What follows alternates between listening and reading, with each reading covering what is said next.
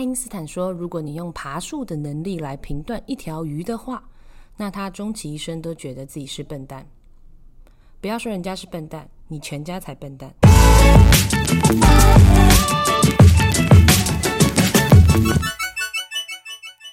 欢迎收听布莱尔的沙拉盘，Welcome to Blair Salad Bowl。继上次呢，很多人给我很多的 feedback，你笑什么啦？上个礼拜呢，因为那个子宁的那一集一直在发酵，他现在已经成为排行榜第一名，就是爱我要爱我的孩子那一集。然后有一些很可爱的听众，他就私讯我一些他的困扰，然后我给他一些很不专业的建议。但是呢，我觉得这个 podcast 好玩的就是在这里，就是可以认识很多新的朋友，然后可以帮大家解决。有时候我们在聊一些干话，但如果你在听的，这个时候我就要跳出来阻止了，不要说粗话，我们是十八岁以上以下都皆宜的。我们我们会讲一些搞笑的话，但如果你在边听啊，除了疗愈身心，然后也可以得到一些你可能目前人生有点困扰的问题的一些答案。我觉得很有意义，太棒了，perfect。今天我的大来宾在我旁边，他是我人生少数看到胸部可以这么漂亮。哎，这什么烂介绍啊！一开始就移交，而且人家听，人家只能听也看不到，你知道有多少的遐想吗？我们等一下就来拍照，拍胸部的特写。你知道为什么会看他胸部吗？因为我们购物专家有说要卖内衣，然后呢，有些人哈裸露。裸露会让你就是想脱裤子，但是呢，这一位大来宾他的胸部一出来，你会觉得哎，好美，是连女生都会喜欢的。我可不可以先正题一下？我今天来不是要来讲亲子的吗？你怎么可以偏的这么严重？而且在 opening 的时候就这么偏，怎样？我要先让大家有一点遐想啊。今天我帮我大来宾准备了地瓜跟香蕉，所以等下也可以就是边聊边吃。我们会有吃播。这一位大来宾呢，在我们同事之间，大家会叫他虎妈，因为他有一个。下一代王力宏的儿子，虽然他有一个人人称羡的儿子，今天我们就来聊一下他自己内心。你知道要栽培出王力宏有多难、多辛苦？你说我我栽培他吗？还是他的内心有多辛苦吗？哎，这个我不好说了哈。哎，好了，我们来欢迎丽萍姐。其实很忐忑啦，因为我很喜欢听布莱尔的沙拉盘，是吗？然后呢，我不是叫沙拉哦，我叫布莱尔。布莱尔。OK。然后呢，其实他要我上来的时候，我很紧张，我说我绝对不能成为他众多来宾当中收听点阅率最低的。我觉得你真的很无聊，因为他也是狮子座。然后我们就是有时候在化妆的时候，大家就会讨论说：“哎，你知道那一集？”我就跟大家说，那一某一集呀，已经就是成为第几名，第几名。对。然后一开始我邀约丽萍的时候呢，他就一副就是好啊，都可以聊啊。然后他自从知道排行榜这件事之后，他整个脸都变，然后那个眼神出现火焰。我就开始问他说：“哎，你那个题目哈，我觉得会不会太无聊？”然后我就到处去做试调，只要有无聊，只要有一个人说无聊，就说：“哎，雨辰不要啦，不然我觉得这个题目我们换一下好不好？”导致他大概稿子跟我蕊了三十遍。他应该要来跟我参加控制狂另一半的那一集，因为他控制欲也非常强，狮子座没办法。是啊，是啊，但是基本上最后呢，今天这个题目我个人非常非常喜欢，因为其实我不是虎妈，我觉得我是。对量身定做，因为我觉得我是跟孩子参与度非常非常高的一个妈妈。的确，的确。那我自己，因为小朋友今年十四岁，他国二了。那我先跟他报告一下，你们所谓的虎妈之下的孩子，我没有逼他哦。虎妈的定义要先讲一下。我先报告一下他的丰功伟业哈。安安目前十四岁，他是这个呃升学学校的这个国二生。哦，就台北市大安区升学国呃学校的国二生，对，那他本身呢是音乐班的孩子，嗯，好，就是要考试才能够进入的音乐班，同时也是学校数理资优班的学生。同时，也是台北市国文自优班的学生，就是怎么可能数理好，然后国文又好，然后音乐又好？但他有一点，他那个体育不是很好。他有希望你讲出来吗？他没有希望，但他短跑一百公尺还行。那喂，到底要讲到哪里去？哎，我真的我自己上网看一下哈，因为我去丽萍姐 FB，我看到他在七月 PO 了一个哦，一个，他就把他的那个帮他孩子，他参与他孩子在学习当中的一个 schedule，它里面有呃自优班考试嘛，然后。乐团的期末考、对。国乐的期末考对、钢琴的期末考、对。音检的考试、听写期末考、小提琴期末考、数学 TMT 八那什么东西？数学的话，就是台湾全台湾全呃数学的八年级，就是所谓的国中二年级的考试。天哪，这些对，我都完全不知道是什么。哦，没关系，反正你反正就是 我也一连串的下来，对可是真的哦，除了你们不要想说，应该很多人，我先讲，应该很多人都有说过，你好，你小孩好可怜哦，有吗？哎，其实赏他三巴掌，其实我应该这么说，我觉得现在小孩子其实都很辛苦。那我其实一直跟大家讲一个观念，我就跟他们讲说，虽然我们自己以前是快乐童年，但你也不能讳言，我们以前小时候其实念书很辛苦，没有我们童年资。源啦。对我们没有以前我们念书都是从早念到晚啊，可是我们那时候还是很快乐，哦因为以前没有多余的其他东西，哼，然后没有什么周休二日，嗯所以你就是啊，你年代好远哦。给我闭嘴！到底是在人怒我的吗？但是我要跟大家讲，其实他很辛苦。我先大概报告一下，刚刚那是他一个月的行程，我不知道大家有没有办法记住，但我可以讲他一天的行程。他每天晚上就大概五六点到家之后，对。会开始吃饭啊、洗澡啊。那假设他从七点开始，晚上七点开始开始做做起的话，他必须要练三个至四个小时的乐器，就是他有像11小提琴。点了呢。对，小提琴、钢琴跟他的二胡，因为他是他们有一个我看到选修是二胡。最近有考二胡，，对，所以他要到差不多十一点。那十一点之后呢，他还要准备隔天的考试跟当天的不功课。能睡觉。然后呢，他这样子一弄，其实一弄来弄去，大概一点或十二点左右能够睡觉。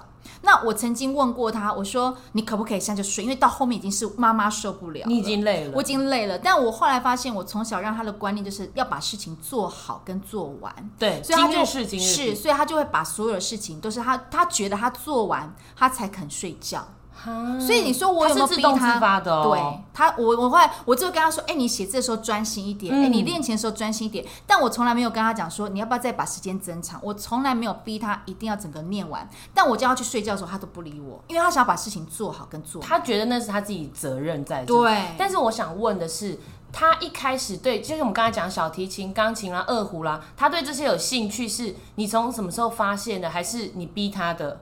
他很妙哦，他其实学音乐的过程，我相信很多人都会想说，我到底要不要让小朋友去学音乐？对，因为现在很多小孩倒是很容易学了一两个月，他可能就妈我不要了，我不要学了。当然，哦第一个前提一定要尊重小朋友。嗯所以从他那时候，其实他是刚好幼稚园大班，正要升小学一年级的时候，然后呢，经过就是那个雅马哈可以讲嘛哈，哦就经过雅马哈，那那你知道哆瑞咪发嗦拉发咪对瑞的就很有趣，然后可能就进去，然后呢就糊里糊涂，那就开始排课程，开始弹钢琴，开始弹钢琴。那我先大概讲一下，他们班那时候进去有十个学生。嗯。哎、可以开地瓜吗？可以，好好好，请吃。然后呢，半年之后，十个学生剩五个，哈，对是不是是不是真的很多这这小朋友这其实？这所以你一定要尊重小朋友的意愿。但是呢，在这过程当中，我一直问我儿子说：“你还要继续学吗？”嗯因为他们就大概是三个月一次，三个月一次，我就三个月问他一次，三个月问他一次，他都要自己告诉缴钱了嘛对对要缴钱嗯。他都自己跟我讲说：“嗯，我还想学。”他那时候其哦实才就是正要升小一，他就说：“嗯，我还想学。”所以我是一直让他学，可是他想学，可是还是会有挫折。我记得有一次印象最深刻，是我们进去都一个小时的课程，对，进去不到十五分钟，他已经开始在看墙壁上的时钟，他有点坐立可是你要陪他进去我要陪他进去。那时候我你们是坐他旁边家长是可以陪进去，坐在旁边他会一直看一直看。为什么？因为他那一阵子遇到困难，嗯，因为那时候刚好是单手要到双手，就弹钢进琴，阶了。对，进阶了。然后我觉得他有卡住，他嗯有卡关。他真的那时候是坐立难安的上完那一堂课，可是回到家之后，他是一个很认命的孩子，可能嗯射手座吧，我不知道。嗯他就回到家之后，他又因为小班没什么事嘛，就呃大班没什么事，他就默默的自己又跑到那个我们之前电钢琴，自己又跑到电钢琴那边去，然后自己想办法练习。哦我我其实我没有逼他，对我那时候只有提醒他，就是我们要每天都要摸琴哦，但我没有嗯逼他练多久。我说，那你好歹就是去摸一下琴，不要都忘记摸琴的感觉。那我觉得他是给自己一个这样子一个所谓像有点责任感，嗯，所以其实你说我是虎妈，我觉得也没有，我觉得我是我比较幸运，我生出一个还蛮自动自发的孩子因。为很多人都会以为虎妈的定义可能就是我逼你一定要去做什么事，或者嗯是如果你不照我的想法去做的话，我可能就要处罚你或什么。但其实听起来，丽萍姐其实是一直在尊重小孩的想法。我会你想学，我给你资源；如果你不想学，没关系，我们可以停下来。对，没错，因为我觉得这。这个东西就很像人家常讲说，成语叫做同舟共济，嗯。好，然后讲白话就是，当我们在开高速公路的时候，副驾驶绝对不能睡着，天底下有多少副驾驶都会睡着负责睡觉的？但是你就是啊，没有啦。我就是。我觉得其实其实呃，很多人常讲说怎么带孩子，怎么教孩子，一定要 involve，就是要干涉很多。其实不是干涉，嗯，就是陪他，是参与在其中，是参与在其中，让他知道我妈妈知道这件事情。嗯因为我有遇过很多朋友，他是这样子，就是他可能不晓得小朋友明天要干嘛。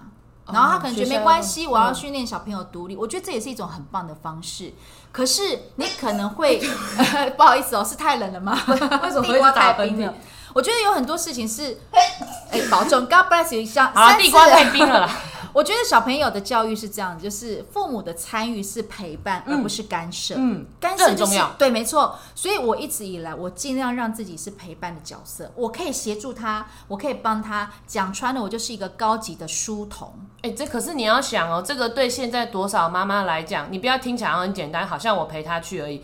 你先想一想，你每天回到家里面，吃完饭，大家坐在客厅，不把手机拿出来这件事，对现在很多妈妈来讲太难了。对甚至你等于是你他在上钢琴课，你要陪在旁边，或是他在写作业的时候你要坐在旁边陪他，这件事情真的是很难。我自己是有拿捏时间，就是他在写功课或他在念书的时候，我会尽量陪在旁边。有一个也好处就是稳定，稳定他。嗯，然后我在旁边，但我还是会看手机啦。没关系，但只是说人在那。对我人一直在那里。然后我觉得这会给他一个有某种程度的信哎、心。我要学这一点，因为你知道吗？后来像他，比如说比较大之后，他的同学有时候去他们学校班上，嗯然后他们同学会很羡慕他，就是会很羡慕我这么做，就有这样子的妈妈，因为他们会觉得说，我不管念到多晚，我妈好像很早就去睡觉了。我不管念什么，我明天要考什么，我妈都不知道。他们会觉得说，哦也不是说一定要妈妈参与，就会觉得说，好像只有他一个人在努力做这件事情，好像只有他一个人努力在上学。有可能他本来有兴趣，但是因为没有家人的陪伴或支持，他自己被扼杀的这个兴趣也有可能。对，因为这种感觉就很像哦，我今天煮了一道很丰盛的料理，结果回到家的老公或小孩要吃不吃的感觉，你知道那种意思吗？嗯？嗯嗯因为虽然是我自己就是煮完这道菜，可是我是希望大家共享。一起那分享。如果老公小孩回家一次不吃，两天不吃，三天不吃，我不爱住啊，第四天我觉得没差啊，吃外面呐，我就买外面啦，可能就会有这种感觉。对。对，但是还有另外一个问题哈，他就说，嗯，呃，在你教育小孩这条路上啊，有没有遇过什么让你受不了事情？我先自己分享一个，像因为我对于我女儿，她现在小学二年级，对，所以我其实一我从小时候他长大开始，我觉得我自己也算是虎妈的一种，因为我要求他很多事情，例如我们家的家规，我自己的家规我自己定，就是绝对不能说谎，然后哎对大人一定要有礼貌，尤其是长辈啊，甚至是嗯陌生人，我一定要求有礼貌。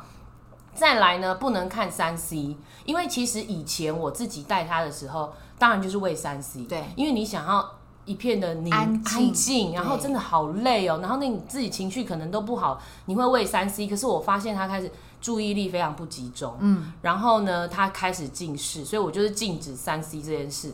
那当然我也很尊重他，有一次呢，他就是。说谎被我抓到，可是那个、哦虽然说那个谎都不是多多了不起的谎，可是就是他就是说谎了。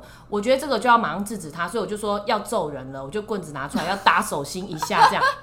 然后呢，他就一直很害怕嘛，我就说手伸出来。他手一直不伸，然后一直在在胸部、在身体这边游移。我其实是很怕打到他的身体，我就说你手伸出来，你不要担心，妈妈会等你手伸出来放好，我才会打下去。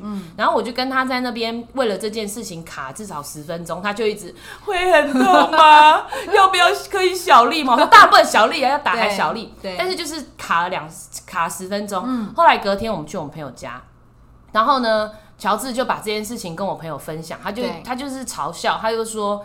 哪有人家打人，然后还还先跟他讲好，说你手伸出来到一个地方，我才要打。要是我的话，我就直接打下去了，然后吓他这样什么之类的。然后那个时候我就说，我我不想要吓他，因为我觉得他要受的惩罚就是被打一下，手心一下，那个一定会痛。那其他的恐吓跟吓到他，让他很担心，那个我我觉得我不想让他承受这个情绪。对我们就在讨论这件事。结果呢，那个我朋友的妈妈，她是国小老师，嗯，他就他就也很热心啦，但但但他就说，呃，我觉得哈，我可以讲嘛？我就说，哦，好啊好，没关系，阿姨你可以说。他就说，我觉得你太尊重你的小孩了，我觉得你干嘛那么尊重他？你叫做过于尊重他，现在才国小而已，你就直接给他打。好，然后他吓到了，他害怕了，他几次之后他就不会再做一样的事情，就是因为你这样哈，你过于尊重，才会每次你讲的事情他都听过就忘，然后同样的错误一直犯。你知道当下啊我其实已经火已经在我的那个大概在鼻腔的部分，然后我我但是碍于就是人家是长辈，我就。面红耳赤，然后不想再聊了。就当下呢，乔治跟北兰他就一直说：“啊，我就跟你说吧，你看吧，落井下石，猪队友。”你知道我翻脸呢？我当下那个阿姨去里面忙，好像煮面还是什么的，我就直接跟我老公翻脸，我就说：“走了，我不想待在这边了，走了。”我想我这这辈子再也没去过那个朋友家。嗯，可是我我会当下想分享，就是因为我觉得说。当小孩，呃，我在教小孩的时候，我有我自己的原则。我觉得别人给的很多意见，或是他们自以为的建议，真的会让人家觉得很不舒服。嗯，你有遇过吗？呃，其实我觉得，当然，你看，比如说我们自己在公司的时候，常常像很多同事会笑我说：“啊，你不要对安安那么凶啊，让他睡觉啊，给他吃饭啊，他那么瘦啊，到底关你们什么事啦？”其实我有时候觉得，我后来我自己会换位思考，我会。我会自己消化吸收，变成他们怎么这么关心我的孩子？我觉得我的孩子好幸运哦！我会用这种方式，即便他们是用干涉，对，我会消化掉，就是比较可能是负面的情绪。当然，因为他们是我的同事，对，所以我觉得这这种东西我是可以消化掉。可是如果遇到外来的人，我可能心里还是会有点小小生气，但我不会去 care 那么多，因为可可能就一面之缘。那如果你们在音乐班呐，然后同学就是大家其实音乐班的孩子其实都是经历差不多的学习状况，对，你们会跟互相的父母亲去聊这个东西吗？你是说教育他们会不会对会不会有比较啦，或者是说啊你们练三小时啊，我们都练一小时而已耶，有没有这种叽歪的？最会比，全台湾不能讲最会，我觉得所有。啊，我先讲一个前提，很多人说是不是音乐班、美术班、舞蹈班、绘画班这些特殊才艺班，是不是特殊的家长都是特殊家长？其实我觉得要看高学历哈，呃，社经地位相对会在偏高，几乎都现实来说，因为不管是哪一个，不管是哪一种，我们几乎都会用到耗材。耗材，比如说像音乐班就有乐器的问题。那叫乐器就是修缮啦，对，几万块到几十万到上百啊。然后你说绘画，绘画更它的耗材就是那些染呃彩彩色彩色彩啊笔啊颜料那些。舞蹈班更贵，舞蹈班还有舞鞋舞衣，舞鞋舞衣，他们光一个比赛就要一套，就是不同的价格。所以我觉得不能穿同一套，因为比赛比赛的规定，他就是那场比赛统一都穿那要重买这样。对。那我可以先插播一个问题吗？你一年栽培安安就在于才艺班的学费大概多少钱？可以讲吗？可以啊，可以啊。其实他一年。也比私立学校再高一点点，因为我们是念公立国中，我们是念公立的音乐班，那都是考进去的。那它的好处就是政府会补助嘛。可是你说真的，一整年算下来，我都不算其他的买琴那一些都不算的话，其实光是授课就上课的费用，上课的光是上课的费用，它其实一整年算下来，其实。跟私立是差不多的，对，所以嗯，我觉得，我觉得大，其实音乐班的家长都很辛苦，压力有点大。我们投资其实真的很多，嗯，所以你说会不会比？当然会比。为什么那个人的音准就是特别漂亮？为什么那个人的音色就是特别好？为什么他的手指头就特别灵活？就是彼此会去比，然后分数也是。我觉得他们很辛苦，是因为他们从小就被分数所所盖起来，就是。我我认识我认识布莱尔这个人，就是哦，他的那个小提琴是八十七分，哎，这算很高的分数。然后可能看到丽萍，哦，丽萍八十八点一分，哦，这个不错。就他们从小是被分数早就已经被分数框框住了，所以他们一直以来是有这样的压力在。那我觉得其实你说如果以投资这部分的话，我觉得其实还是很 OK。可是有时候就会会遇到家长，我们其实小提琴的家长最常比的就是你那一把琴多少钱啊？会这样问哦？哪边做的啊？那个弦多少钱啊？是哪个大师啊？是那个是那个小提琴镇，就是专门在做小提琴的那个意大利小镇那一个地方嘛？哎，有签名吗？啊，你会回答吗？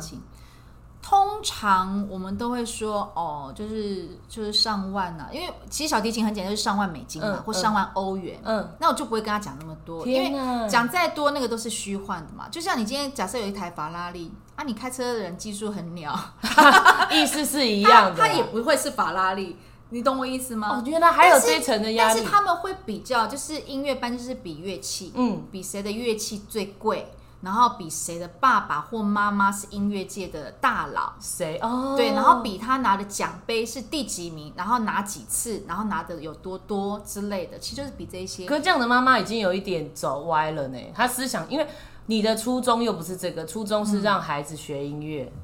对，啊我们的初衷都是，可是到最后就是有有一部分的人会这样子啦，好可怕哦，很可怕。真的非常可怕。那你在这条路上啊，有没有遇过什么很挫折的事？因为小孩辛苦，我觉得一定有，对，但是妈妈其实更辛苦。你有没有遇到什么 很难过的事情啦，或是遇到什么样的挫折啦，让你一度就是啊刷刷 key 啦，不要学了啦，琴拿去卖一卖啊？有没有？我没有哎、从来没有，嗯，但是我觉得我心智这么坚定，好歹我也过四十了，不是啦，干嘛自曝？我我觉得应该是讲说，可能因为我本来就成长的环境一直都是高压的电视台环境，我觉得我很容易消化压力。啊，对，那我能够消化压力，我也能够帮我的孩子消化压力。其实他的压力比较大，他其实学琴学这一段时间以来，他从来没有说他很累，只有一次，只有一次，因为他那次他的小提琴老师，就国小的小提琴老师比较严格，我很喜欢那个老师，他比较严格，可能就是念了他的音准没那么好，嗯，然后他回到家，他很沮丧，我儿子很沮丧，他就跟我讲说：“妈咪，我觉得哦，小提琴好难哦，嗯，我我觉得是我不够好吗？那你觉得我还要继续学他啊？”回家跟你讨论，对，他会跟我讨论，然后他自己对我很心疼，因为我会觉得说他是不是给，因为他很少，他很少说他不要学，嗯，他从来没有表达过，所以那一次我有很认真的去听他在讲什么，我也没有跟他讲说啊，你老师只是说说而已啊，或者说啊，你还是很棒，我没有用这种话去敷衍他。我说没关系，你就好好想一想，你想要学他到什么时候？也许国小音乐班毕业之后，我们也可以不用考国中音乐班啊，嗯嗯我们就念普通的普通呃，就是一般的学校就好了。然后，可是那一次之后，就像我刚刚讲的，他小时候不是十五分钟就是在看时钟想下课，那一次，对，他隔天之后，他又默默的自己在拉小提琴。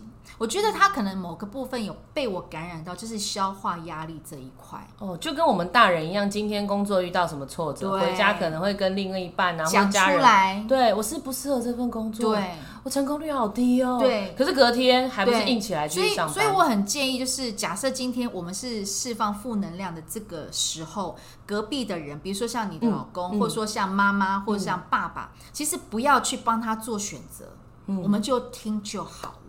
让他自己做好选择来让告诉你。他自己决定他要再怎么做。那除非他很直接的问他说：“那你觉得我该怎么做？”你再去帮他分析。那我有个问题，因为昨天我女儿，因为我女儿从国小开始，我就一直让她学那个英文班，嗯，然后那个英文班呢，对我来讲，我觉得其实负担蛮重，就是一年大概也差不多要二十万左右的学费，嗯光英文光是英文班就这个钱。然后昨天呢，因为她每次回来。她的功课就有一个听写的部分，然后我们要用手机 APP 帮他听写。然后后来我昨天就突然想到，我说：“哎、丽丽，你怎么那么多天都没有叫我们帮你用听写？你都没有听写吗？”他又说：“哦，没有啊。”我说：“你你要不要再想一下？真的没有吗？”嗯他又说：“哦，其实是有啦。”我说：“那你为什么都没有讲？”然后乔治就在旁边说：“我不是每天问你都说没有吗？”他就说：“我就说没关系，不要说谎。”我觉得我这这一点我自己很骄傲的是，我从以前跟他讲不要说嗯谎，他就他开始，他现在开始就是会，他把实话讲出来。对，那当他讲实话的时候，我就不会那么严厉的去凶他。他昨天就自己讲，他说：“因为我想要做我自己想做的事，所以我就先骗你们说听写不用写，嗯然后我就去补习班请老师帮我放。到因为老师一定会说你这个没写，对那老师那你帮我放一下，我现在在写这样。然后我昨天就其实虽然没有骂的很严，但我很生气，我就跟他讲说。我们花了那么多钱让你去学英文，那如果说你不想学，那好，那我们下学期开始就把英文课停停掉。对，但是我自己心中又很挣扎是，因为因为像小提琴或钢琴，你可能你你没学了，可能对你的未来也还好，因为你如果你还是有自己的本业啊，什么数学、英文、科、国文，你好，你还是可以找一份工作。可是我会觉得说，英文好像现在是最基本的事情。我是有问他说，你自己想一想，你还要不要再补？嗯，但是我其实心中又很害怕，他会回我说，妈，那我不要上了，妈，我帮你省钱，我不要。然后我决定我不要上了，就是你会很挣扎。对，丽萍姐，你觉得如果他他他英，因为我觉得英文这个很基本呢，你要了解你的孩子，如果你的孩子在这方面是有这方面的天赋，他做得到，我觉得你就可以有点。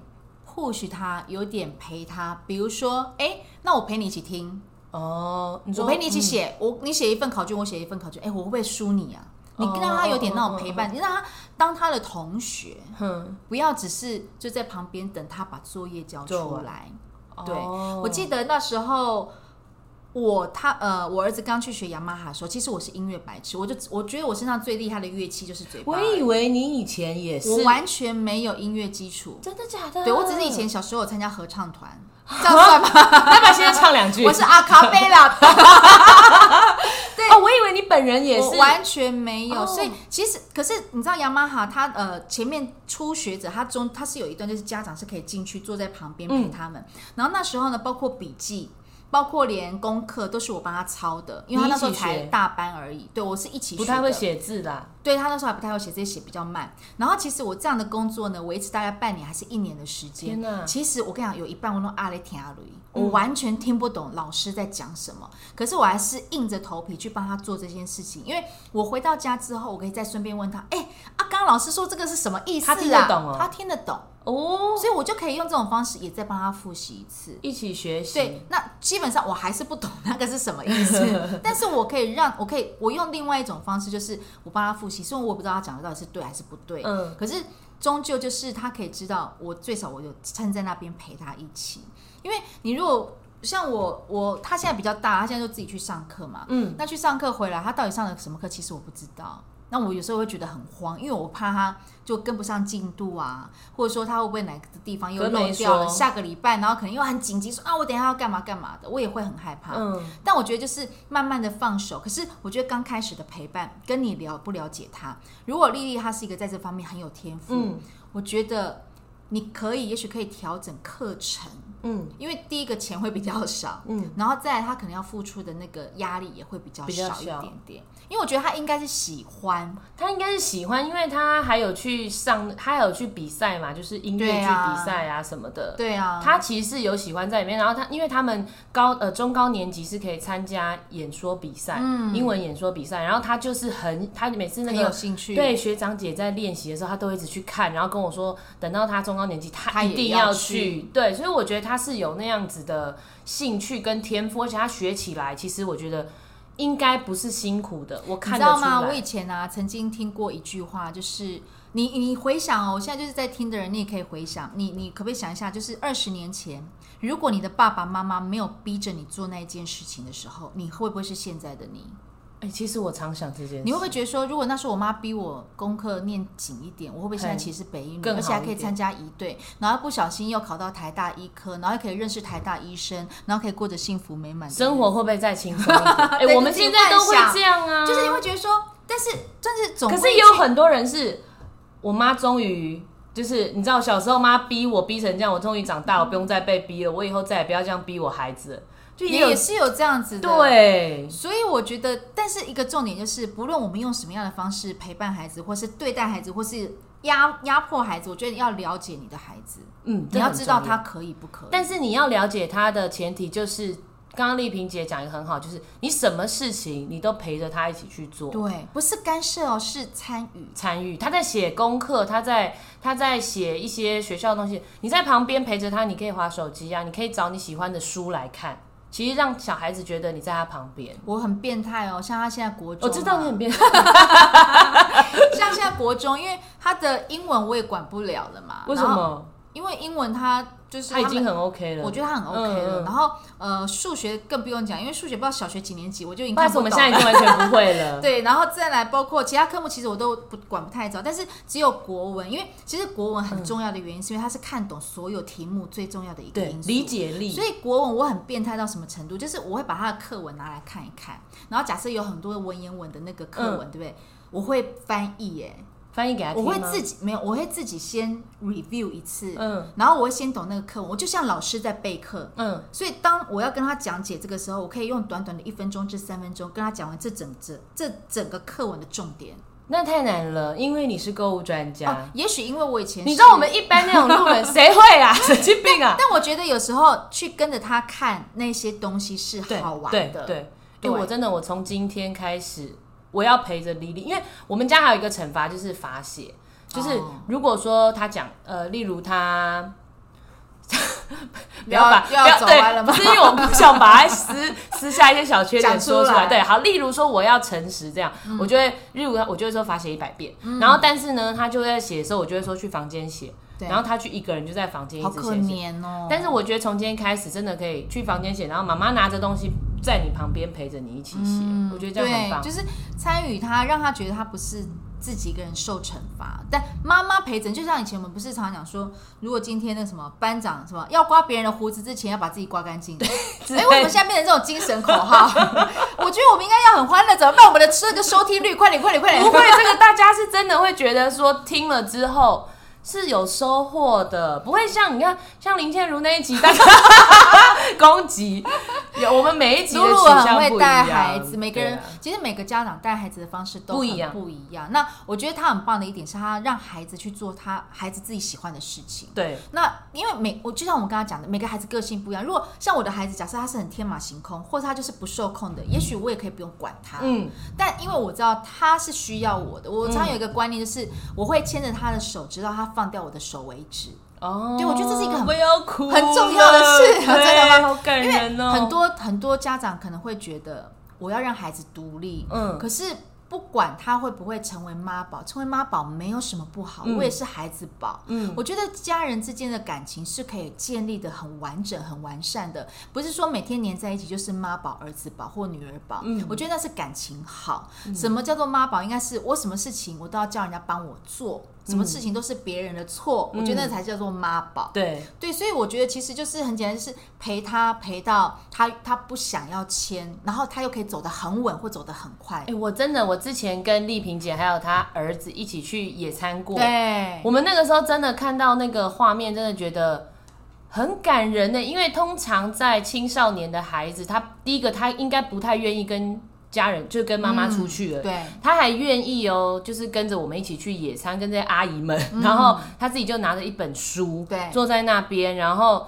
丽萍姐就在划手机，两个人好像坐那野野餐椅还是什么的，其实，就是坐的很近，然后自己做自己的事情啊。可是就时不时丽萍姐会去摸摸她的背啊，摸摸她的脚。有这么感人吗？怎么有那么？啦！我那时候心想，我好，我那时候就觉得我也好想生一个儿子。可是我要讲哦，其实我儿子是很活泼的，他不是那种什么内向、什么害羞、文静，有跟他聊天，他是谐星的，而且跟他聊天，他是不会怕生的，而且是进对应退，其实是非常成熟，因为我跟你一样，我也教他说，无论如何，首要之事就是诚实。有礼貌，诚跟有礼貌。对，像我们现在，因为我跟爸妈一起住嘛，我们每天呃出门之前跟到家的时候，我们是住楼上楼下。要，跟阿公阿妈一定要请安，嗯就是一定要嗯。讲说我们要做什么，我们要做什么这样子。哎、我爸也是这样规定我。对，因为我觉得这是一个好的事情，就好像呃，假设今天你突然说呃超过半个小时怎么还没有他的讯息的时候，你就会担心。嗯那我常常会觉得说，那别人会担，呃我会担心我的儿子，那我的爸妈也会担担心心我你，嗯所以我觉得这是一个好的习惯，就是一定要教。那现在哈，因为我觉得上次我有听到，其实我们一些同事有在问你说，以他的小孩也想要去学音乐啊，也想要音乐班啊，有没有嗯给他们一些什么建议，或者是他应该要有什么样的心理建设？啊，我觉得音乐班好苦哎、啊，你干嘛？哎、喂，人家就是一副想要听说，来来来，笔记抄下来，就你说很苦。喂，我我其实先讲一下，我觉得音乐班很棒，是因为呃，国小的部分，我现在就是讲台北市，然后国小公立的，因为他们是从他们的新生是从国小三年级就是考试的方式进去，然后像国小就是两个年级会换一个班嘛，对，所以你跟你同学可能就是两两年换一次，两年换三年级跟五年级，对，然后可是国小音乐班他是从三年级一直同班到六年级，所以他们的感情是非常非常好的。哦，然后因为他们都一样很吵杂，所以他们每个人都是很活泼的，然后每个人都很爱现，很爱秀，因为他们都要上表演。他们是需要掌声的，然后所以他们的表演欲是很强的。那当这样子的是开呃开心跟快乐，而且老实讲，跟一般的普通班就是完全不一样的。但相对他们要付出很多，因为他们有数科，就是像乐器，然后还有学科。然后他们除了乐器之外，他们还要去学乐理。还要学视唱乐理，我知道是很难的。还有听写，嗯，然后乐理就是我们讲什么西方乐理，什么东方乐理。比如说你要知道五音有哪五音，宫商角徵羽，这我们以前有学过。好啊，包括像什么西洋 音乐史，我把有头听的吧。要知道什么古典派有谁，浪漫派有谁，然后什么巴洛克风格，然后谁是属于什么什么风格？我只知道苹果派。你 要知道什么大调、小调、回想起、随选曲，你要想很多很多东西。所以其实那个东西在他们而言也是一种压力。嗯，那我会建议你是对音乐真的很有兴趣、很有兴趣的人，你就不要上音乐。不爱比得啦。应该这么讲，如果你对只对一种音乐有兴趣的话，你就学一个乐器就好了。嗯，因为这样你生活可以调配的比较自在一点。哦，音乐班它不是只有学一个，它要学很多。因为很，我就觉得台湾很奇怪，台湾的音乐班就是会有一个主修一个副修，然后所钢琴是一定要有的。哦，不管你是学什么乐器的人，你一定要会弹钢琴。比如说你的主修是钢琴，你的副修可以是小提琴，或像双簧管。那比如说你的小提琴是主修，你的副修也一定要钢琴。哦，就一定要有一个。台湾的学生就是被迫他一定要学两个以上的乐器，这跟国外比较不一样。那我觉得它的好处就是，老实讲，很多人问说音乐班未来的出路是什么？我这样讲好了，大家不知道认不认识小提琴，就是一个很厉害的小孩，叫做曾宇谦。对不起，没关系。我突然觉得自己好好愚夫哦，你知道吗？我就是一个渔夫。知道马游泳啊？这我知道，还好。OK，那你知道朗朗吗？朗朗知道钢琴的，对不对？李云迪知道吗？OK，不知道 没关系，反正我要讲的意思就是，其实他们是可以走上国际的。然后这是一个方式，大致你可以成为一个国际的音乐家。对。然后小智你可以在，比如说我们自己台湾这片土地，我们有国呃台北市立交响乐团，对，还有国家交响乐团。嗯。其实我们台湾有很多很棒的乐团都可以去。然后或者是说呢，你也可以当每个学校的音乐老师。对啊，音乐老师。还有每个学校的授课老师，比如说他可能今天要去呃台北市福星国小，他可能要去敦化国小，他可能要去古亭国小，到处去跑。就是我有。课我就去上的，哦，那是不太一样的。他们其实都有很多很棒的出路。嗯，但如果你今天是对演奏有兴趣的话，我真的是建议你，你就是专心的一个乐器就好了，因为你就不用去管其他的乐器。那如果你想要去体验看看音乐班，我也很建议去，因为它真的很好玩。可是一定要去台北市吗？新北也有啊，新北也有。台呃，台湾的每个县市都有公立音乐班。哦，它正常的配置都会有三个公立音乐班，在不同的在三个不同的学校，嗯应该是这样。就台北也有，然后新北也有。嗯，对。然后重点是，但是你要考试，嗯，你可能有一些基本的，比如说弹钢琴，好，有一些基本的视唱听写。什么叫视唱听写？就是比如说他今天听了一个音乐，然后啊，比如说飘向北方，你要把那个音符写下来啊，就是你要会五线谱。当下吗？对，你要会五线谱。哦。然后比如说我今天试唱的意思就是，你今天看到一个五线谱，你要。这样看着，然后把它唱出来，音高什么东西都要唱出来，那就是考试的内容哇。对，所以你说音乐班好不好玩？就是也有人一个乐器很厉害进去，可他其他都不好，那他可能也会念得很辛苦。对，这样会念得很辛苦。对，但他那个乐器真的很好。嗯，那他可能就打算国小毕业之后就出国。所以如果有出国打算的，要去国外念音乐的人，我觉得也可以先知道台湾的音乐班是怎么样的环境，也是可以。对，棒哦！今天有很多的资讯。如果说大家呢，还是对于丽萍姐的胸部到底长什么样，长什么样子呢？我们可以可以到我的 IG 去看一下。我觉得今天很棒，又没有走歪，到最后就前面跟后面走歪。然后，如果呢，对于音乐班有任何的问题，不要来私讯我，我什么都不知道，我只知道马友友跟朗朗，可以去问一下丽萍姐。丽萍姐的 FB 是。呃，购物专家丽萍对不对？哎，我看一下哈，因为喂，什么叫你看一下？哎，我看一下我那个粉砖的名称叫做什么，帮自己打个广告。对啊，购物主播丽萍的妈妈机。对你其实搜寻购物丽萍应该就可以看得到。对对对对，我很希望跟大家分享就是亲子教育，因为我觉得我有时候看到好多小孩子都好幸福，有很棒的爸爸妈妈，就是愿意栽培他们。但是有时候可能方向，我觉得大家可以多交流。嗯，对，真的像我自己有问题，真的育儿上面遇到问题哈，我觉得还是要找。有经验、有想法的妈妈们一起来分享一下。对，当然有问题的话，都可以到我们丽萍姐 FB 去看一下。然后呢，今天呢，我们终于确定了，在 KKBOX、Spotify、然后 Apple Podcast 还有 First Story 都可以听到布莱尔的沙拉盘。那下次再请丽萍姐来玩喽，拜拜。